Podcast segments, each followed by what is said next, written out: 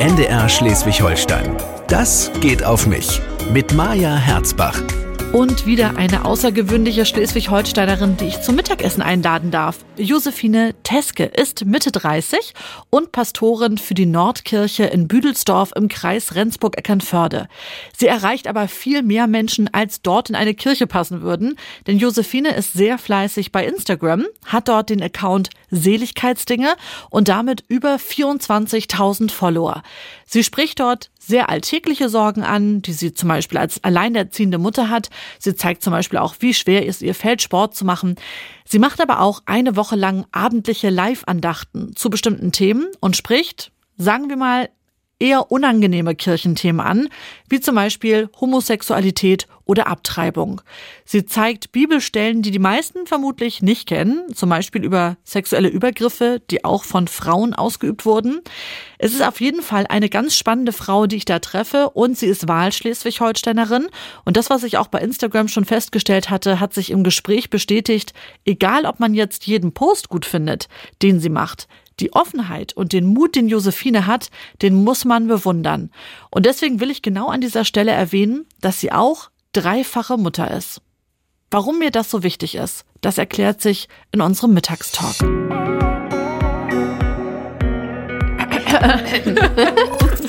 Josephine, schön, dass du da bist. Vielen Dank für die Einladung. Dass du es zu uns geschafft hast, trotz des Wetters, denn heute zeichnen wir auf und draußen ist wirklich richtig dick Schnee. Mhm. Und das Essen habe ich auch schon besorgt. Bei mir sind es Reistaler mit Rohkostsalat, wie ich gerade festgestellt habe, also rote Beete und Karotten und Quark. Und was hast du? Ich habe Kartoffeln, Bohnen, Mehlspitze und, äh, wie ich dazu sage, nicht Frikadellen, sondern Buletten. Mm, denn du kommst ja nicht aus Schleswig-Holstein. Richtig höre ich da schon bei Bulette die Uckermark durch. Richtig. genau. Und worüber ich eben sehr lachen musste, war, ähm, was an diesem Arrangement besonders schön ist. Ich ähm, genieße es sehr, dass ich hier bei dir bin und in Ruhe Mittagessen kann, ohne Kinder. und äh, niemand mäkelt und niemand meckert, dass ich eine super schlechte Mami bin, weil die Kartoffeln die Bohnen berühren. Josephine, wir müssen, ich glaube, ganz vorne anfangen. Warum bist du Pastorin geworden? Mm, das ähm, war eine Entwicklung. Ich habe, also ich bin in der Kirchengemeinde groß geworden. Ähm, die war mein zweites Zuhause als Kind. Mhm. Und dann habe ich mit 14 war ich auf einer Freizeit und ich musste morgens den Tisch decken und da lief The Eye of the Tiger von Rocky. Oh. Und wir haben getanzt und ich fand das so cool, dass ich dachte, okay, ich will diese Gemeinschaft. Die will ich immer haben, mein ganzes Leben lang. Und ehrlich gesagt kannte ich mich nicht so aus, was es sonst noch an Berufen in der Kirche gibt. Und dann dachte ich, okay, ich werde Pastorin. Und ja, und dann hat sich das nie geändert. Also ich bin dann direkt an die Uni gegangen. Theologie habe ich studiert. Mhm. Das war ein riesengroßer Schock, weil, oh Wunder, an der Uni geht es um Wissenschaft und nicht um Gemeinschaft. Hatte ich das erstmal kurz abgeschreckt? Oh, total. Ja. Also das hat mich nicht nur abgeschreckt. Ich hatte, glaube ich, so zwei, drei Jahre, habe ich einfach nur durchgehalten mhm. und hatte überhaupt gar keine Beziehung mehr zu Gott. Also es war richtig. Während des Studiums? Ja. Es war eine richtig krass. krasse Zeit. Ja, ich habe auch immer wieder, das Studium ist ja auch hammerhart. Ich habe immer wieder überlegt, ob ich was anderes mache, ob ich Lehrerin werde oder Konditorin, was witzig ist, weil ich nicht backen kann. Witzig, auch was dafür, so völlig was anderes. Mhm. Okay. Und, und ähm, genau, und, und fand aber immer, nee, nichts ist so toll wie alleine die Vorstellung, Pastorin sein zu dürfen am Ende. Und habe mir immer gesagt, du ziehst es jetzt durch, du hältst es jetzt irgendwie aus. Und habe gehofft, am Ende, wenn ich Pastorin bin, dann habe ich auch wieder eine Beziehung zu Gott. Und dann ähm, bin ich schwanger geworden und mein Sohn ist gestorben in der 39. Schwangerschaftswoche. Oha. Ja, ähm, an einem Nabelschnurknoten, also wirklich unerwartet und plötzlich. Und da war der Moment, wo Gott wieder in meinem Leben war. Also so wie ich natürlich äh, wütend war auf Gott ja. und ihn gefragt habe, warum. Ich wollte gerade sagen, das würde bei anderen eher auslösen, dass das, sie in dem Moment Gott verlieren, war, ne? Na, total. So, also das war für mich auch irgendwie schwierig auszuhalten. Aber erstmal habe ich wieder Gott gespürt, nach Jahren. Und gleichzeitig war das ja mein, meine Trost und meine Hoffnung, dass es diesen Gott gibt und mein Kind nicht in der Erde liegt, sondern bei Gott ist und da einen guten Ort hat und geborgen ist. Mhm. So, und da wusste ich, ich habe mal damit angefangen, diesen Wunsch, Pastorin zu werden, zu haben, weil ich die Gemeinschaft wollte. Und jetzt ist es tiefer. Jetzt will ich Seelsorgerin sein. Jetzt, ich kann jetzt vom Tod sprechen und vom Glauben in Lebenskrisen. Weil du es erlebt hast. Weil ich es erlebt habe, genau. Mhm. Und habe ein viel tieferes Verständnis dafür. Ja, und so hat Wie alt warst du da? 25. Mhm. Sprichst du das viel an, Ja. dein Erlebnis? Also ich habe ganz am Anfang hab ich Bücher darüber verschlungen, so über Sternkind, Eltern und so. Und Ja, aber das ist ja wirklich spät, ne? Ja. Also die 39. Woche ist ja wirklich, ist ja kurz vor, wir sehen dem dich. Termin, ja. genau, ja. Genau. Und da habe ich gelesen, dass es, ähm, dass ich über dieses Kind sprechen soll, wenn Mhm. ich das möchte. Und wenn es andere schockiert, dann ist es deren Problem, aber nicht meins. Und dann habe ich irgendwann gemerkt, ähm, dass ich damit Bahnen für andere Ebene, die Mhm. eben nicht darüber sprechen, die ihre Kinder vielleicht erst, also schon in der, weiß ich nicht, in der zweiten, dritten Woche verloren haben und auch genauso traurig sind. Ja. Ich kenne das von einer Bekannten, die auch ihr Kind verloren hat im fünften Monat, beziehungsweise sie musste es dann trotzdem gebären, ne? Also so. Ja, ich auch. Und genau, also das ist ja, finde ich, auch wirklich eine, also wenn man sich das nur durchspielt, das ist jetzt richtig schnell schon über ein ziemlich heftigen Thema.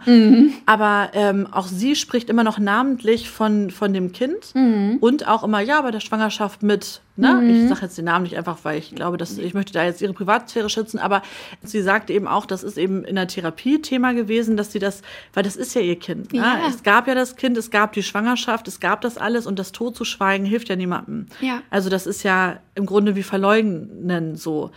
Deswegen kann ich das jetzt eher nachvollziehen. Ich muss aber auch sagen, es war wirklich erstmal auch ein, weil man ja immer selber denkt von außen, oh Gott, nicht das Thema ansprechen, weil das verletzt sie bestimmt. Und wenn sie das dann selber quasi so, so wie du jetzt auch in einer, ne, relativ schnell und, und, und äh, ohne Umschweife oder so äh, anspricht, dann ist das erstmal ungewohnt. Das stimmt. Und Ja. andererseits, je öfter wir sowas ansprechen, weil als, als sei es selbstverständlich, weil für mich ist es selbstverständlich, desto besser gehen wir ja auch als Gesellschaft damit um, ne? Und desto weniger sind andere dann überrascht oder haben so Berührungsängste. Du hast ja noch zwei weitere Kinder bekommen. Wie waren die Schwangerschaften da für dich? Ähm, bei meinem Sohn ängstlich, den habe ich ein Ja. Jahr später ähm, bekommen. Und ähm, da habe ich bis zum Schluss habe ich fest geglaubt, ich gehe wieder ohne Kind aus dem Krankenhaus. Es war schrecklich. Also Ich habe nur geweint. Das war furchtbar. Und meine Tochter habe ich ähm, vier Jahre später bekommen. Und da war es so easy. So, Ehrlich? ja, ich habe die auch zu Hause geboren. Oh. Also ich hatte da so eine Sicherheit Ja. in mir. Ich habe das irgendwie gespürt, alles wird gut gehen. Warst du angstfrei wieder? Ja. Wie schön. Ja, und damit habe ich mir ein wahnsinnig schönes Abschlussgeschenk gemacht, sozusagen. Hm, bin versöhnt. War das schon immer dein Ding, dass du Themen ansprechen kannst, die andere nicht gut ansprechen können? Ja, wobei das, ich das, glaube ich, ungefähr so 26, 27, naja, ich will fast sagen 30 Jahre meines Lebens als Schwäche empfunden habe, weil das von anderen oft als Schwäche ausgelegt worden ist. Deine Offenheit. Genau, du machst dich viel zu verletzlich, du zeigst zu viel von dir und man sieht dir immer sofort an, wie du dich fühlst und so. Und ich habe das immer als, ja, als Schwäche empfunden Ja. und bin auch tatsächlich so groß geworden. Und das wurde dadurch, glaube ich, auch ausgenutzt von anderen. Und dann aber in der praktischen Ausbildung zur Pastorin, also nach dem Studium, im Vikariat, habe ich gemerkt, das ist meine Stärke. Durch meine Art gebe ich anderen den Raum, sich auch zu öffnen und Vertrauen zu fassen, ja, Themen anzusprechen, eben über die jeder gerne sprechen würde, aber sich wenige trauen. Du bist ja keine Bankangestellte, ne? Ja. Also ich meine, wenn du das jetzt irgendwelche solche Gespräche da anfangen würdest, wäre ein bisschen schwierig. Äh, Genau. Aber du hast natürlich auch einfach dann einen Beruf gefunden, Ja. wo genau das dann irgendwie auch ähm, passend ist, ne? Richtig. Und andererseits als Pastorin, also es gibt ja ein bestimmtes Amtsbild und als Pastorin so viel von sich preiszugeben, das ist natürlich auch ungewöhnlich. Und Das ist sehr ungewöhnlich. Ja. Und du bist halt auch ja sehr aktiv darin, ne? Mhm. Also es ist nicht so, dass, dass Josephine, also ich verfolge ja ihren äh, Account, also wie man so schön sagt bei Instagram, ihren äh, und ja, was eben auffällig ist, ist, dass du sehr viel drüber sprichst, also wirklich auch täglich heute Mhm. auch, ne, dass du schlechte Träume hattest von irgendwelchen Ex-Freunden, die dich mal belogen und betrogen haben und die Stimmung erstmal mau war heute Morgen. Mhm. Ja. Also die Frikadelle, die Boulette muss jetzt helfen. ja, die Und natürlich sprichst du auch viel über Themen, die auch rein von deinem Beruf her schwierig sind. Also, ne, jetzt habe ich eben gerade noch gesagt, du hast einen Beruf, wo es eigentlich ganz passend ist, weil da natürlich über schwere Themen auch gesprochen wird. Du hast mit Menschen zu tun, die jemanden verloren haben und teilweise auf tragische Art und Weise. Also, dass jeder ein 90-jähriges Leben hat, ist ja nun mal nicht so. Mhm. Sie musst schwere Themen auch irgendwie ertragen können. Mhm. Auf der anderen Seite sind es Themen, die du ansprichst, die natürlich auch für deinen Job, wo man so denkt, okay, mutig, ne? Also mhm. Abtreibung, Homosexualität, alles Themen, wo man mit der Kirche eher sagt, würde ich jetzt nicht so in einer Andacht ähm, ja. erwarten, mhm. was mal so. Wie schwer ist dir das gefallen, das anzufangen? Gar nicht schwer. Also ich habe ja mit Instagram so angefangen, weil ich Kolleginnen stalken wollte. Ich wollte nur sehen, was die machen. Die machen? Okay. So, warum man einfach so anfängt ne, mit Instagram. Und habe am Anfang ich so banales Zeugs nur gepostet. Mhm. Und habe ich irgendwann gemerkt. Deine Kollegen auch? Hast du es auch eher als banal empfunden, was die gemacht haben? Nee, mm -mm. Mhm. Mhm. Nee, die haben schon gezeigt, so was sie machen und wie sie arbeiten und so. Und ich erstmal nicht so. Und dann habe ich irgendwann gemerkt, okay, das interessiert so 100 Leute, was ich zu sagen habe. Mhm. Probier mal was aus. Und dann habe ich gepostet über die Menstruation, mhm. aber das auch in eine biblische Geschichte, mit einer biblischen Geschichte verbunden. Und dann, mh, okay, dann habe ich noch einen draufgesetzt und über die Vulva gesprochen. Ich meine, das sind alles Themen, die, die, die beschäftigen mich, gibt, die ja beschäftigen mich als Frau so, ne, aber auch nicht jeden Tag und liegen nicht immer oben auf. Aber ja. ich wollte das einfach nur mal testen und habe dann einfach ein bisschen provoziert und dachte. Bisschen ist gut. Also da hast du aber gleich irgendwie ein paar Sachen rausgehauen, die ja, man gar nicht erwartet. Ne? Das stimmt. Hm. Äh, und ich wollte einfach gucken, wie weit kann ich eigentlich gehen und womit fühle ich mich auch wohl. Und manchmal poste ich was was ich unbedingt loswerden will und dann fühle ich mich damit nicht wohl und dann lösche ich das auch gleich wieder. Ja. Und dann denke ich so, oh, haben heute ja nur 2000 gesehen. Gerade noch bei dir sind kaum einer. Ja. ja, ja, das ist ja. natürlich bei dir echt viel. Ja, genau. Aber so, ich meine, äh, du bekommst ja auch, das sieht man dann ja auch in Kommentaren teilweise oder so mal ordentlich ähm, Gegenwind, ne? Mhm. Das ist Phasenweise. Heißt? Gegenwind gibt es so von evangelikalen Frommen, also es gibt natürlich nicht die Evangelikalen, aber es gibt schon Christinnen und Christen, deren Welt ist sehr schwarz-weiß, nur gut und böse. Und Homosexuelle ja. sind SünderInnen, weil das nicht Gott gewollt ist. Mhm. Sex vor der Ehe ist ähm, eine Sünde. All sowas. Ähm, und Themen, die ich anspreche und die ich völlig normal finde. Also das alles ist für mich keine Frage. Ähm, es ist eher die Frage, wie gehe ich zum Beispiel mit Sex vor der Ehe um oder so. Ja. Genau, und das gibt so Phasen, da haben die mich auf den Kicker und dann kommen so Nachrichten wie, du bist der Teufel. Ja, äh, gelesen, du führst Satan. deine, genau, du führst deine Gemeinde direkt in die Hölle, aber wir beten für dich. Immerhin. Ja, genau, vielleicht, ja, dann bin ich mal dankbar. ähm, oder dass ich eben die Bibel nie gelesen hätte und es mal tun sollte und so. Und als das damit anfing mit diesen Nachrichten, Mm, da hat mich das richtig mitgenommen. Da habe ich wirklich tagelang drüber nachgedacht, ob ich wirklich keine Christin bin und ob ich eine schlechte Pastorin bin. Was unglaublich ist. Also jetzt blockiere ich das sofort. Das berührt ja. mich nicht mehr. Ähm, aber es zeigt eben, welche Macht diese Christinnen und Christen auf Menschen haben. Ich kann ja mal sagen, zum Thema Abtreibung finde ich, hast du das eigentlich auch relativ neutral gelöst. Also um mhm. dich jetzt mal ein bisschen auch weicher darzustellen, ne, als es jetzt irgendwie so klang. Aber du schreibst davon, dass du natürlich niemanden berätst zu etwas oder etwas nicht zu machen, aber dass dir eben auch bewusst ist, dass es eben eine Entscheidung ist, die nicht nur sich gegen ein Kind ähm, entscheidet, sondern dass man sich auch, dass man halt auch einen Part in seinem Schicksal hat, womit man vielleicht später nicht klarkommt. Mhm dass man es auch hinterfragen muss. Und du natürlich grundsätzlich dafür bist, dass jedes Kind lebt, aber man sich eben auch erstmal in die Schuhe von solchen Frauen stellen muss mhm. und was die Grundsituation drumherum ist, warum sie es denn überhaupt machen. Ja. Und darüber denken natürlich, glaube ich, sehr wenige nach, die in so einer Schwarz-Weiß, in so einem Schwarz-Weiß-Modus mhm. sind, sondern ja. da steht und wir sollen nicht und dann ist gut. Ja. Das machen die vermutlich auch so lange, bis sie selber mal in einer Situation sind, wo der eigene Bruder vielleicht homosexuell ist. Genau. Und äh, mhm. Liebe und das, was ich gelernt habe, eben nicht mehr zusammenpassen. Mhm. Ne, weil es ist so einfach, nach außen hin zu sagen, ich möchte etwas nicht oder ich mag etwas nicht, wenn es nicht in deiner Nähe ist. Und wenn es aber in deiner Nähe ist, wirkt das alles schon mal ganz anders. Mhm. Hoffentlich. Wie haben denn Kollegen reagiert, als du so anfingst? Mhm. Wann hast du überhaupt angefangen? Vor drei Jahren. Ah ja, okay. Also das ist ähm, unterschiedlich, wie Kollegen reagieren. Von, oh Gott, wie kann sie nur, bis hin zu Neid. Oder das äußert sich dann auch oft in Neid. Wie siehst du das? Den Neid?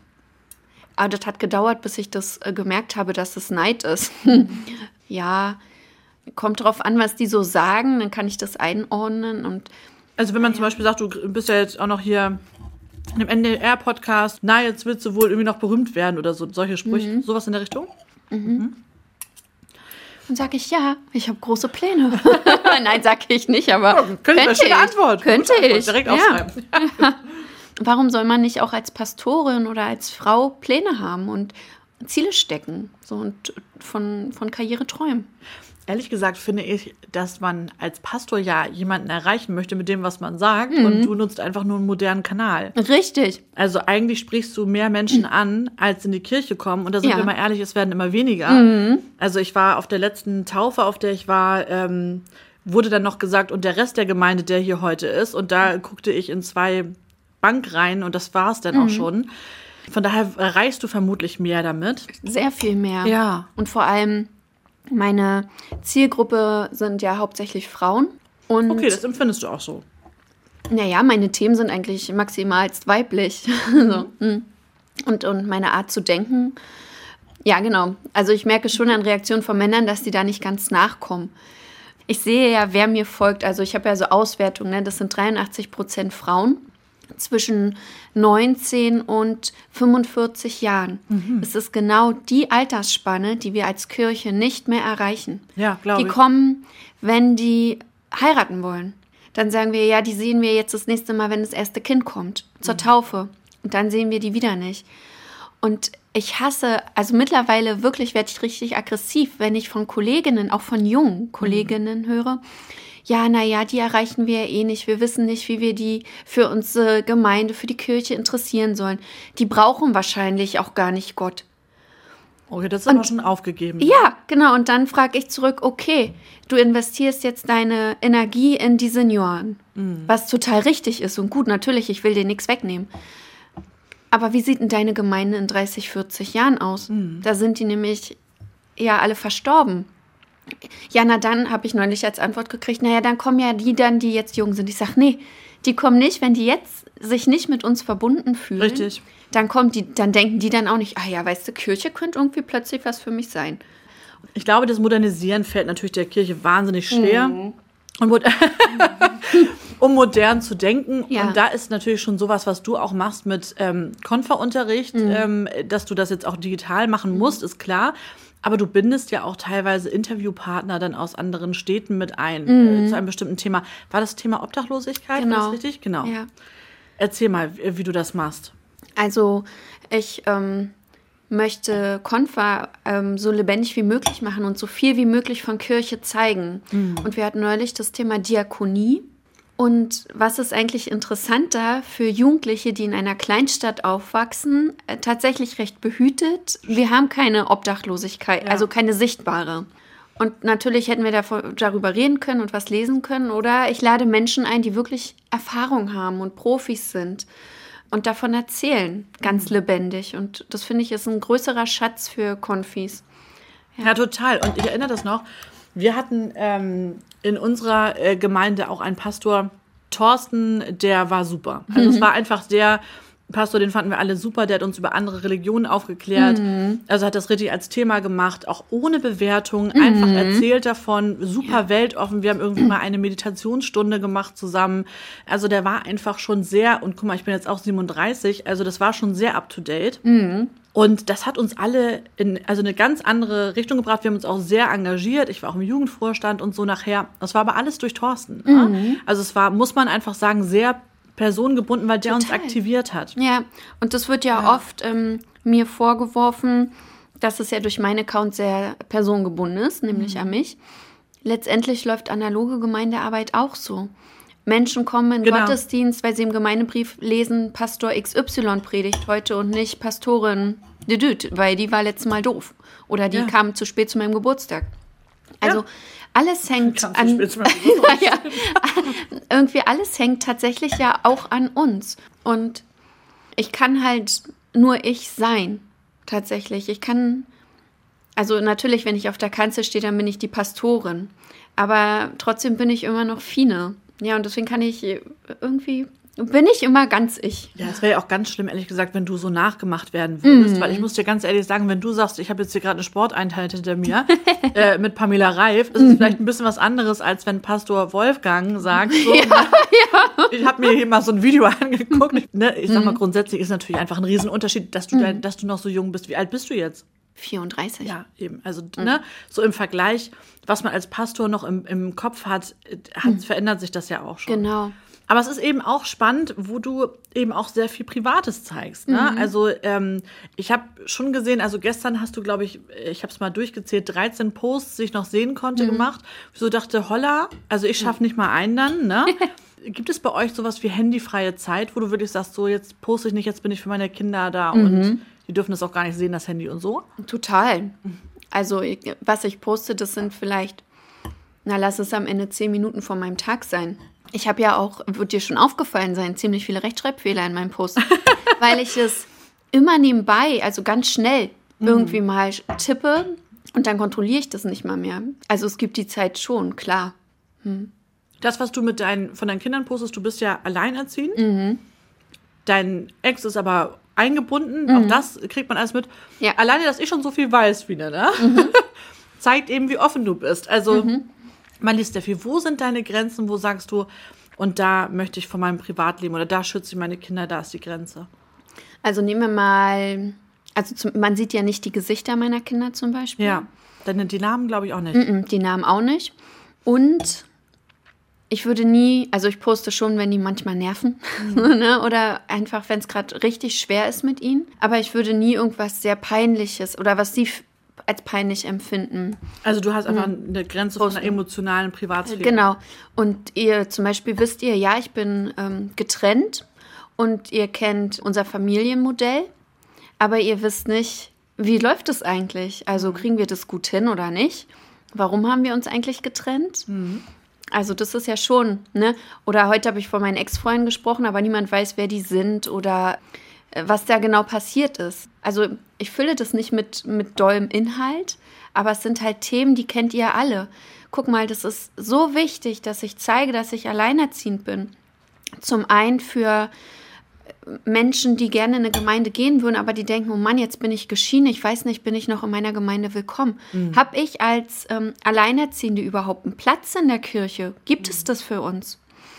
Und dann es ist auch wichtig, mir folgen ja sehr viele ähm, Menschen aus Leitungsebenen, aus der okay. Kirche, aus ganz Deutschland. Ja. Und die sehen, oh krass, so geht es also unseren Mitarbeitenden, so geht es Pastorinnen, die mit zwei Kindern zu Hause sind, während eines Lockdowns. Und da sensibilisiere ich ja auch. Und deswegen finde ich das so wichtig. Ja, also ich bin mir sicher, dass jeder andere Grenzen hat. Ne? Ja. Also für mhm. mich wäre es, sind sage ich auch ganz ehrlich, mhm. bestimmte Posts, so wie deine Kinder heute nerven oder so, mhm. würde ich manchmal denken, ach, ich glaube, das wäre mir jetzt zu viel, mhm. weil das wäre für mich schon die emotionale Privatsphäre erreicht von meinem Kind, in meinem Gefühl. Mhm. Ne? Aber grundsätzlich ist es natürlich so, dass du mit deiner Offenheit, also ich sag mal so, ich habe eine kleine Theorie. Okay. Ich, ich stelle mir das ein bisschen wie so ein Pendel vor, weißt mhm, du? Also mhm. das, wofür du früher gesagt bekommen hast, zeig jetzt mal nicht immer deine Schwächen, du machst dich irgendwie total angreifbar und so. Mhm. Hattest du ein bisschen was von dem anderen Pendelschwung in die andere komplette Richtung, so jetzt erst recht. Mhm. Und irgendwann pendelt es sich vielleicht ein auf irgendwas anderes. Mhm. Ist das schon passiert in den drei Jahren? Oh, total. Okay. Ja. Mhm. Also das ist ja ein, auch ein Entwicklungsprozess. Ne? Ich lerne ja auch immer wieder dazu. Und ich lerne auch immer wieder meine eigenen Grenzen kennen oder neu ausloten. Und manches, was ich von mir preisgegeben habe, war eben zu viel, dann habe ich es gleich wieder gelöscht. Und andererseits ähm, merke ich einfach, dass merke ich einfach, dass ich das wirklich gut kann. So und also und damit meine ich nicht, dass ich dafür ein Talent habe, sondern dass ich damit einfach umgehen kann. Mir macht es nichts. Mhm. Also mir fällt es leicht, auch die Konsequenzen zu tragen. Und es macht mir Mut, wenn ich einfach lese, dass andere denken, sie sind eigentlich alleine mit irgendeinem Thema und dann sehen, oh krass, ey, sogar Fine, die ist doch Pastorin und die ist doch so eine starke Frau und die kriegt doch immer alles hin, auch wenn sie gestern Nervenzusammenbruch hatte. Selbst, selbst die kennt es. Also, Ich musste ja. ehrlich gesagt sehr lachen, als ich deine Gebete mir angeguckt habe. Du hast ja, Ja. man kann bei Instagram quasi so Highlights setzen, Mhm. Wo man sich auch vorherige Posts zu einem bestimmten Thema angucken kann. Und da gibt es unter anderem den Button Gebete, Mhm. wo halt verschiedene hintereinander sind. Und da musste ich sehr lachen, als du geschrieben hast, äh, Gott macht, dass ich nicht gleich alles persönlich nehme, macht, dass ich nicht immer gleich beleidigt bin. Amen. Mhm. ich habe so gedacht, wie schön, dass auch eine Pastorin so ein niedrigschwelliges äh, Gebet hat. Und einfach so denkt nicht, mein Gott, immer Friede, Freude und ne, es müssen alle irgendwie so lange leben, wie sie, das möchte man ja eh. Aber auch einfach mal etwas hat, wo man denkt, mein Gott, das nervt mich jetzt an mir und warum muss ich das immer so machen? Und dann ähm, ist auch das mal in einem Gebet drin. Ja. Du merkst, ich habe mir natürlich auch Sachen rausgepickt, ne? Ja. Da hast du natürlich auch andere Themen, die eben genauso auch das treffen, was du machst. Also du sprichst ja auch davon, dass Seelsorge mit das ist, was du am liebsten machst. Ähm, hast du das Gefühl, das ist auch was einfach, wo du, wo du drin aufgehen kannst, weil es so viel Gefühl ist, weil du das kannst? Also ich bin, glaube ich, auch anderen Menschen gegenüber sensibel. Also ich fühle schnell, was ähm, andere fühlen und kann das einordnen, auch durch meine Ausbildung, klar, ne? Also ich bin ja Profi. Ja. Ja, ich mache das total gerne. Ich, also wenn ich gefragt werde, was ich eigentlich am liebsten an meinem Beruf mag, dann sage ich auch Beerdigung. Echt? Ja, weil es ist ja ein unheimliches Privileg, Menschen in dieser Situation begleiten zu dürfen. Und es ist ja eine große Verantwortung, über ein Leben zu sprechen. Und zwar so, dass, dass die Angehörigen das Gefühl haben, okay, ähm, unser Mensch, den wir da gerade verabschieden, der wird hier gerade gesehen und wir werden gesehen. Ja, bei uns bei der Beerdig- Beerdigung meiner Omi wurde die ganze Zeit ihr äh, Mädchenname genannt. Ja. So haben wir sie natürlich nie genannt. Also es war ja einfach über, keine Ahnung, wie, wann hat sie geheiratet? Über 60 Jahre überhaupt nicht ihr Name. Und äh, das war ganz befremdlich. Da waren wir heilfroh, als endlich unser Onkel was gesagt hat. Wir so dachten irgendwie, du bist auf der falschen Beerdigung, ne? Ich sag zum Beispiel nur die Vornamen. Alle, die da sitzen, die wissen, wer das ist. Da Ja. wollen die immer Hertha Müller sagen. Ja, ja. Das ja. stimmt. Und ich muss auch Das nicht, halt ja auch immer noch so durch die Kirche. Es ist dann ja auch immer Hertha Müller, wo du auch denkst, mein Gott. ich mag das auch nicht bei Gebeten, wenn man schreibt, oder wenn man so sagt, ja, und guter Gott, heute geben wir Hertha Müller in deine Hände. Ja, Gott weiß, dass Hertha kommt. ähm, der, bra der braucht nicht ihre Anschrift. Das stimmt. Aber über sowas denkt man gar nicht nach. Ich schreibe auch jedes Gebet ähm, neu, weil das immer ein anderer Mensch ist und immer andere Zugehörige, die da sitzen. Und die brauchen ja alle was anderes. Alleine, dass du das betonst, zeigt aber, dass es andere nicht tun. Ja. Da holt man dann eine Standardnummer raus, wahrscheinlich. Es gibt aber ja auch Sicherheit. Also ich denke das oft, dass ja so ähm, bestimmte Phrasen oder einfach vorformulierte Gebete oder so, die geben einem ja Sicherheit und man kann sich dahinter verstecken. Und manchmal ist es ja gut, sich auch mal verstecken zu können. Ja, oder wenn man auch mal einen schlechten Tag hat, Mhm. kann man auch verstehen, wenn man sagt, okay, damit bin ich gut gefahren, Mhm. damit fühle ich mich wohl, das mache ich jetzt. Ja, genau. Aber es hat ja auch bei Standesbeamten, ich war mal auf einer Trauung, ehrlicherweise zwei hintereinander am gleichen Ort. Mhm. Das war ein reiner Zufall, dass wir auf beiden Hochzeiten eingeladen waren. Und es war natürlich auch der gleiche äh, Standesbeamte. Mhm. Und der hat beides Male äh, das gleiche Gedicht am Ende vorgelesen, was wir beide Male nicht verstanden haben. Wir haben echt gedacht, was hat das mit Ehe zu tun? Was hat das mit Partnerschaft? Wir haben es überhaupt nicht verstanden. Und ich dachte, guck mal, das muss für den so eine Bedeutung haben, dass er denkt, das ist komplett passend zu jeder Art von Trauung. Und war für uns überhaupt nicht, das hat uns gar nicht erreicht. Also ja, klar, jeden erreichen immer schafft man sowieso nicht. Das ist ja, wäre ja utopisch. Ja. Aber grundsätzlich machst du dir einfach da Gedanken, die ich aber auch ein bisschen berufsbedingt bei dir, also bei jemandem erwarte, der Pastor. Ja. Ne? Was diese, diese Offenheit angeht, hast du manchmal Bedenken, dass wenn du jemanden kennenlernst, denn du bist ja nun Single, dass der sich da mal schön durchscrollt durch dein ganzes Profil. Soll der mal gut machen. Soll der mal gut machen? Dann weiß er gleich, woran er ist. Richtig. Hab ich. Ich mache nicht, ja. Hm, na klar. Und sag mal, gab es denn schon mal Dates, wo die komisch reagiert haben? Oder irgendwas gesagt haben, wo du dachtest, das habe ich dem ja noch gar nicht erzählt? Nee, ich habe ähm, auch keine Dates. Ah, okay. Also, ich bin in Büdelsdorf. Ja, Single. ja? tu. Man muss halt mal ein Stück fahren, Fine. Ja. Das kann man ja durchaus mal machen. Äh, nee, aber ich war mal bei Bumble, also dieser Dating-App, und da habe ich nicht Ja. meinen richtigen Namen eingegeben und auch nicht meinen Beruf, weil ich dachte, die soll mich nicht vorher googeln. also einerseits denke ich, nee, das sollen, die sollen mich erst mal kennenlernen. Und andererseits, ja, dann wissen die gleich, worauf sie sich einlassen. Also ich bin ja auch ein Kaliber. So schön, dass du es so sehen kannst. Naja, naja, muss ich wohl, weil mir nichts anderes übrig bleibt.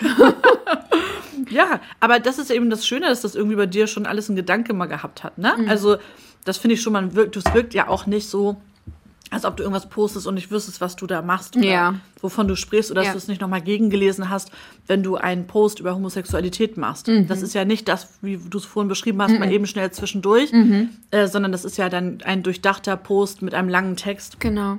Wie, du hast ja schon äh, gesagt, dass einige, dass einige höherstehende, leitende Persönlichkeiten irgendwie ähm, das verfolgen. Was gab es denn da schon so für Feedback? Du brauchst keine Namen nennen. Nee, darf ich auch nicht. Ich würde gerne noch weiter in diesem Beruf arbeiten. ähm, sowohl kritisches, was so mein Amtsbild ähm, betrifft, als auch positives. Also ich glaube, Kirche kann sich nicht mehr davor verstecken, wie wichtig soziale Medien sind, um Menschen zu erreichen. Und das war vor zwei Jahren sah es noch ganz anders aus. Da wurde das nur in Frage gestellt. Ich glaube, seit einem Jahr ist wirklich dem Letzten klar, dass es wichtig ist. Ich sage das jetzt selbstbewusst, aber ähm, auch mit Vorsicht. Ich bin halt ja eine Nummer, was das betrifft. Also ich habe wahnsinnig großen Einfluss und ich bin mir dessen bewusst und ähm, gehe damit sehr verantwortungsvoll um und teste natürlich immer wieder Grenzen, was sein muss, weil soziale Medien für Kirchen ein ganz neuer Weg ist. Und wir alle da irgendwie, also alles, was wir tun, zum ersten Mal tun. Und ich glaube, das ist ähm, Kirche klar, was ich da tue und dass es wichtig ist, auch wenn es nicht das ist, wie sie es gerne hätten. Was würdest du dir wünschen, was sich da verändern würde? Ich bin ja nicht die einzige Pastorin und auf Instagram. Aber Tauschst du dich die, mit denen aus? Ja, total. Ich finde das äh, großartig. Also ähm, gerade mit, ich bin ja Berufsanfängerin, ich bin nur im Ja. Probedienst. Mutig! Ja. Da war's wieder. Genau, und dann zu hören, okay, äh, Kolleginnen in, in Bayern geht es genauso wie mir, die haben auch gerade damit irgendwie Probleme oder so. Aber ganz kurz, wie lange hat man denn Probedienst? Du bist doch schon seit drei Jahren in Ja, Bernsdorf, drei? Jahre. Ach, drei Jahre exakt. Wann ist denn äh, die Im Probezeit? Sommer ist meine Probezeit vorbei. Das ist, man studiert so 10, 11 Jahre Theologie, da macht man 27 Monate Vikariat und dann geht man in Probedienst. Und ich glaube, dann hat man bewiesen, dass Also man das es ich wirklich will. Das würde ich wohl auch mal sagen. Das Ja. ist ja der Wahnsinn. Ja. Wirklich, was für ein Medizinstudium. Ja, schlimmer finde Ja. ich fast. Okay, ich wollte dich nicht unterbrechen. Das heißt, genau, du bist im Austausch mit anderen. Genau, ja, und ich würde mir einfach wünschen, wir haben ja fast alle keine Stellenanteile dafür. Also die allermeisten machen es nebenbei. Ähm, und es ist, ist eine Wertschätzung, wenn Kirche dafür Stellenanteile frei macht und sagt, guck, ich habe gesehen, äh, du machst da gute Arbeit, du kriegst ein paar Stunden in der Woche dafür oder so. Also das würde ich mir schon wünschen, weil es eine Anerkennung von Arbeit ist. Kann man sowas anfordern? Klar, man kann damit ins Gespräch gehen. Ich habe es schon getan. So. Also ich hatte Glück. Es gibt bei uns, also unsere Nordkirche ist ja, ich liebe ja unsere Nordkirche wirklich. Die ist ähm, offen für alles. Auch unsere Landesbischöfin, die unterstützt ja digitale Arbeit sehr und, und weiß um deren Bedeutung. Und es gibt die Nachwuchs-Nordkirche. Also jemand, der sich um Nachwuchs kümmert. Und ich, so äh, mit dem, was ich tue, bin ja irgendwie Werbung. Auch für klar. unsere Nordkirche. Genau. Und die Pastorin, die dafür verantwortlich ist, Jill Becker, die hat sich dafür eingesetzt, dass ich einen kleinen Stellenanteil bekomme. So teilt sich die Landeskirche mit meinem Kirchenkreis 25 Prozent. Aha, okay. Genau. Und ich habe eine 100 Prozent Stelle insgesamt. Ja. Und ähm, in unserem Beruf kann man nicht sagen, wie viele Stunden es sind. Also ich glaube, das wird so gesagt zwischen 40 und 50 Wochenstunden, aber je nach ähm, Kirchenjahreszeit können es auch mal 70 oder 80 sein. Das stimmt, das ist bei dir auch, wenn man mal so Thema Work-Life-Balance angeht. Ist immer ein Thema. ist immer ein Thema. ja. Weil wir haben ja keine geregelten Arbeitszeiten. Ich werde ja für eine sieben Wochen äh, Sieben? Tage Woche. sieben Tage Woche Ja. bezahlt. Ich muss dafür selbst sorgen. Dass du den Ausgleich für dich, oder dass du weißt, wenn deine Pausen sind. Richtig, sozusagen. genau. Das ist echt schwer. Und dann, Das ist wenn, super schwer. Und dann, wenn man noch, auch noch im Internet unterwegs ist, wo ja nie Pause ist, so, da- das ist richtig harte Arbeit für mich, immer wieder da was zu finden, wie ich klarkomme. Deswegen fragte ich vorhin nach handyfreier Zeit, weil Mhm. ich glaube, dass man wirklich manchmal nur mit solchen Regeln für sich Ja. selber funktioniert. Also wir kennen das ja auch. Ich arbeite ja auch in Abendschichten am Wochenende ne? und, Mhm. und äh, Feiertagen und so. Und so war dann am, äh, am Dienstag war das Thema bei uns zu Hause, dass ich Mhm. nicht ansprechbar bin, weil ich gerade Wochenende habe. ähm, weil ich jetzt am Wochenende dann beide Tage wieder arbeite. Also das kann ich nachvollziehen. Bei dir ist es natürlich trotzdem, auch bei mir ist es ja immer noch sendungsgebunden. Mhm. Bei dir ist es natürlich wirklich so, dass man dich im Grunde jederzeit erreichen kann, ne? wenn was ist. Also ich habe zum Beispiel, lege ich abends um 8 mein Handy eigentlich weg Ja. und ich lasse das unten. Ich nehme es nicht mit ins Schlafzimmer. Ich habe mir einen ganz altmodischen Wecker gekauft. Weil wenn ich nachts wach werde und einmal auf die Uhr gucke und sehe, ich habe Nachrichten auf Instagram, dann da gucke ich. ne? Ja, das ist ja auch, ist ja auch eine Sucht. Ja, klar. Du willst ja sofort wissen, okay, was ist gerade oder so, ne? Wer hat dir geschrieben? Ich habe eben gefragt, was du dir für die Kirche wünschst. Mhm. Ähm, ich weiß, dass du dir wünschst, dass sie moderner und bunter äh, Mhm. wird. Was wünschst du dir für dich? Gute Frage. Das ist eine zu lange Pause, Fine. Ja, Da musst du doch mal drüber nachdenken. ja, tatsächlich. Ich wünsche mir, glaube ich, für mich, dass ich äh, so sein darf, wie ich bin. Tatsächlich. Also da würde ich sagen, sind ja erstmal über 24.000 Menschen pro. Ja, und ich wünsche mir, da arbeite ich gerade dran, nicht alles persönlich zu nehmen. Ich Genau. hörte davon, ich las davon in einem Gebet. Mhm. Amen, Fine. Schön, dass du da warst. Das ist, geht immer schnell vorbei. Mhm. Wir hätten noch sehr lange sprechen können, aber wir essen noch schnell auf. Danke. NDR Schleswig-Holstein. Das geht auf mich. Mit Maja Herzbach.